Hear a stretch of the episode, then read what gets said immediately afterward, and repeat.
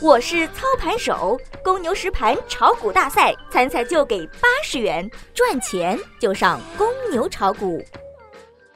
最及时的 A 股信息速递，最独到的股市新鲜评论，小白快评，您每日的免费资讯快餐。各位听友，大家好，欢迎收听二月二十九日的小白快评。小白快评今日收盘话题：沪指孕育反弹幅度有限，创业板创回调新低。今天又是一个大跌，早盘两市小幅低开震荡，随着权重和题材股纷纷下挫，指数也是飞流直下，仅仅半个小时下跌超过一百二十点，逼近前低。虽然有银行和煤炭等股的护盘，也只能维持在低位震荡。午后恐慌盘再度涌出，投资者情绪被释放，盘中最低点两千六百三十八点九六点，距离前低两千六百三十八点三零点近在咫尺。尾盘主力再次拉升银行股进行了护盘，但散户的跟风力度不够，所以反弹的幅度并不大，最终以两千六百八十七点九八点报收，下跌七十九点二三点，跌幅百分之二点八六。创业板也不容乐观，今天盘中最低点一千八百六十六点二五点，创下了近期下跌的新低，KDJ 向下发散，MACD 已经死叉，盘面恐慌。综合来看，回调还没有结束，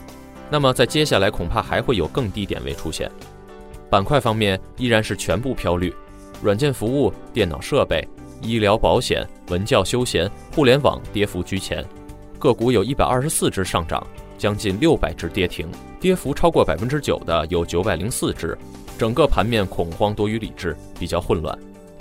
技术上看，六十分钟已经调整到位，经过十一个小时的躺底，随机指标 KDJ 终于在低位金叉，MACD 的绿柱停止放大，开始逐渐缩短。这是要反弹的一个信号，但是鉴于整个大势并不乐观，那么即使出现反弹，高度也会有限。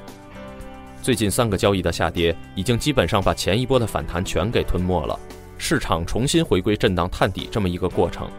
由于最近下跌严重，在目前的这种弱势行情下，主要以防御性操作为主。好，感谢收听今天的小白快评，本栏目由公牛财富出品，优美动听录制。明天同一时间，欢迎您继续收听。学习玩耍两不误，小白炒股学堂，小白炒股学堂，小白炒股学小白炒股学堂，小白炒股学堂，你的股神之路从这里开始。本节目由北京公牛股科技有限公司制作出品。